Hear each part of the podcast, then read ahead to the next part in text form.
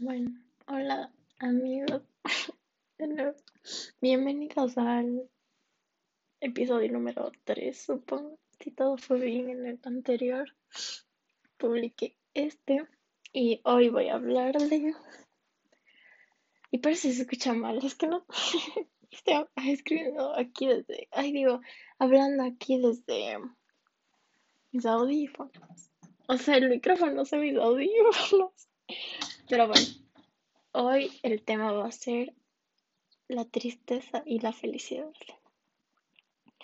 Se han de preguntar de qué es la tristeza y la felicidad, pero no vamos a hablar qué es la tristeza y la felicidad, sino el típico, ¿no te pasa que, yo qué sé, te pegas una llorada así, de esas que te dejan los ojos ni que, ni que te hubiera picado unas abejas? Bueno, a mí siempre me pasa, que me hago así azul por poco cuando lloro, por más que sea cinco segundos así. Cosas de gente transparente. Em, bueno, tipo, te preguntan, ¿estás bien? O cuando te preguntan, ¿cómo estás? Tienes que, tipo, tienes que decir que estás bien. Así, todo bien, sí, tranquilo. Pero ¿por qué tengo que decir que estoy bien, bro? O sea, esa es la cosa, cuando alguien te pregunta cómo estás, ¿por qué tengo que decir que, estoy bien? ¿Por qué tiene que ser mi obligación decir que estoy bien? O sea, tampoco, tipo, cuando yo pregunto a alguien cómo estás, no espero que me cuente así por poco de qué color hizo pipí hoy por qué está triste. Pero si me pregunta, o sea, no tipo, hola, hola, ¿qué más? no, sino el tipo, ¿cómo estás? Así, sincero. Eh, es como esa obligación de decir que estoy bien, o sea, a mí siempre que me preguntan cómo estás y cómo te fue, yo digo así, normal. porque, porque tengo que decir que, que, que, me fue bien si no me fue bien. O sea, no necesariamente me tiene que haber ido mal, ¿no? Pero porque necesariamente me tiene que haber ido bien. ¿Sí me cago? O sea, porque no puede estar solo normal. Porque hay esa obligación de estar bien. Tipo, ¿por qué? O sea, ¿y por qué, por qué sentirse mal está mal visto? Otra pregunta. ¿Por qué sentirse mal está mal visto? Es como esa obligación de todo el tiempo tener una sonrisa en tu cara y, estar así al 100, cabrón. ¿Por qué? O sea, y tipo si estás mal, ¿por qué, ¿por qué tengo que mentir que estoy bien? O sea, si no quiero decir específicamente, ay, estoy mal, porque puedo decir solo normal. Siempre que yo digo, ¿cómo estás? O sea, cuando alguien me dice, ¿cómo estás? Yo digo normal. Es que así como que, así por poco, ay, qué, qué grosera, y así, ¿por qué? Hay, hay un libro y una película, por si quieren, se llama eh, Las ventajas de ser invisible. Ay, me siento full chica del 2014, así que, que gusta bajar la misma estrella y todo así. Musically. no sé qué vas a ver en 2014. Em, bueno, me entienden. Eh, bueno, ese libro tiene una frase así, me da un poquito de cringe, pero tiene toda la razón esa frase. Se, ah, el libro se llama Las ventajas de ser invisible, ¿cierto? No dije el nombre. Eh, se llama Las ventajas de ser invisible y es full... Oye, el libro no he leído a la plena, he visto la película. Hay una frase que dice, el dolor demanda ser sentido. ¿Ya? ¿Qué se refiere esto? Que el dolor, esto se refiere a cuando hay un sentimiento malo, por decir así, que tiene que, tiene que, o sea, vos mismo tienes que experimentar, ¿no? No puedes, o sea, mientras más le hagas para atrás, le intentes ignorar, peor se va a poner, o sea, se va a intentar manifestar en otras formas, tipo, yo qué sé, no sé, te puedo dar no sé, tipo ansiedad, yo qué sé, pero digo, se comienza a manifestar de otras formas, ese es mi punto. Em, y ahí, ahí quiero hablar de el positivismo tóxico también. ¿Y qué es el positivismo tóxico? Bueno, estoy dando obviamente mis definiciones, no nada es aquí RAE ni nada científico, solo estoy diciendo lo que yo pienso. Eh, ¿Conocen a Bárbara de Regil, Regil, no sé cómo sea? Bueno, Saman para mí es positivismo tóxico, o sea, que dice, oye, puede ser tu peor día, así por poco. Literal, hay un video que dice, puede ser que hayas vivido abuso o algo así, pero no dejes que nadie te quite la sonrisa, o sea, huevón, déjame vivir. ¿Por qué tengo que siempre estar feliz? O sea, eso es peor que siempre, que no sé, me parece lo peor del mundo siempre estar feliz. Estar, si siempre estás feliz, ¿qué más sientes? O sea, ¿qué es de tu vida si estás feliz todo el tiempo con una sonrisa? ¿Qué es de los demás si siempre te ven con una sonrisa? Una piensa, esta man que es robot, que solo pasa sonriendo y feliz. O sea, ahí de nuevo voy con la frase, el dolor demanda ser sentido. O sea, si tuviste un día de acheta, así, que por poco, así, le mataron a tu mascota, pisaste caca, te despidieron del trabajo. Eh, o sea, está bien sentirte mal, no sé, rompe una pared, llora, bañate en agua fría, o algo que, que sientas ese dolor, así que sientas lo mal, como exprésate, exprésate como te tengas que expresar, con tal de liberar esos sentimientos que tienes, porque si después de un día como el que dije antes, así que te despiden, que le matan no sé quién, no sé cuánto, y alguien te viene y te dice, oye, mira, que nadie te quite la sonrisa. Quédate positiva. Eso me daría más Yo ese rato le pego al que me dice eso. Si tú me lee así de feo y me dice, no, pero no te dejes llevar por las malas vibras. No, no, es que tiene que sentirse. Si solo sientes felicidad, o bueno, si solo expresas felicidad, ¿dónde quedan los otros sentimientos? Para los tenemos otros sentimientos para que se sientan, no para que se queden ahí en el en el último cuarto de la torre más alta de tu mente. Luego, o sea, ¿cómo esperas vivir si te si oprimes todo lo que sientes? Si me callas, ¿Cuál es el punto de tener otros sentimientos si solo tienes o hay la presión social, la obligación de sentirte feliz todo el tiempo? Por eso no hay que creerse a esas personas en redes sociales que se ven top, súper feliz todo el tiempo, así, porque solo te están mostrando un 10% de su vida. ¿Cómo sabes que Bárbara de Regil no se va después a, a yo qué sé, Ah, déjame pensar, se va a llorar al baño después de hacer esos videos ridículos donde implementa positivismo. O sea, está bien ser positivo, tampoco es que vas a ser una amargada así como yo, que solo es como que tipo el calamardo.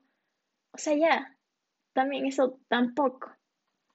Pero tampoco vas a estar tipo, imagínate si alguna, a ver, te voy a poner en, en, en ejemplo.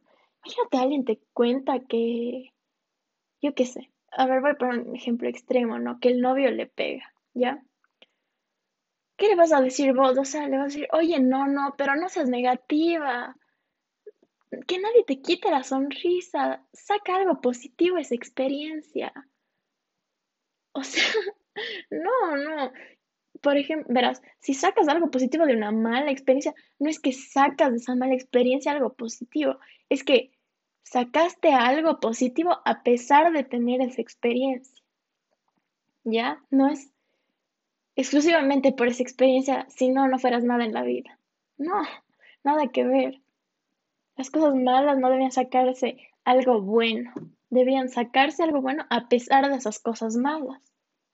me refiero a cualquier tipo de cosas malas, por más mínimas que sean o enormes que sean, no debería sacar algo positivo de todas esas cosas. Tampoco, y repito, tampoco es que vas a amargarte toda la vida porque X, Y o Z te pasó. Pero tampoco sientas esa presión de todo el, todo el tiempo estar feliz, de todo el tiempo ser por poco un sol, sino, si, no siento que estoy repitiendo la vida, sino se debería sentir, ¿no? Me siento full hippie, no sé qué siente, hermano. Pero bueno, eso y. Eso, eso es lo que me da ira, o sea. Que alguien intente sacar, que alguien se venga a hacer aquí de frase de Facebook, tipo. Siempre ve lo positivo. Está bien ser positiva, la plena. Yo respeto a las personas que son positivas porque yo no soy. Yo soy una persona, tipo, creo que hay diferentes cosas en el mundo, personas del mundo. Tipo, hay los positivos, los positivos tóxicos, los positivos eh, normales, los el, tipo los realistas, relativamente normales, tipo realistas positivistas, y los realistas pesimistas, y los completamente pesimistas. hay tipo los que... O sea, yo, yo me considero una persona realista pesimista, porque así, no es como que soy muy soñadora así en la vida. y siempre, como que la mayoría de veces tiendo a verle el lado malo, considero malo las cosas. Pero en sí desde una, desde una, desde un punto de vista más negativo, así como que, calamar. Y está bien, esa es la cosa. Somos personas y no es que todos somos iguales, no, literalmente no somos iguales. Eso es lo bueno. Si todos fuéramos iguales, a ver, hablando de eso y del calamardo, hay un capítulo en Bob Esponja que el calamardo, ¿no es cierto? Es el clásico, que odia su trabajo, odia su vida, odia a todos, odia al Bob Esponja, al Patricio, odia a Fondo de Vicky, ¿ya?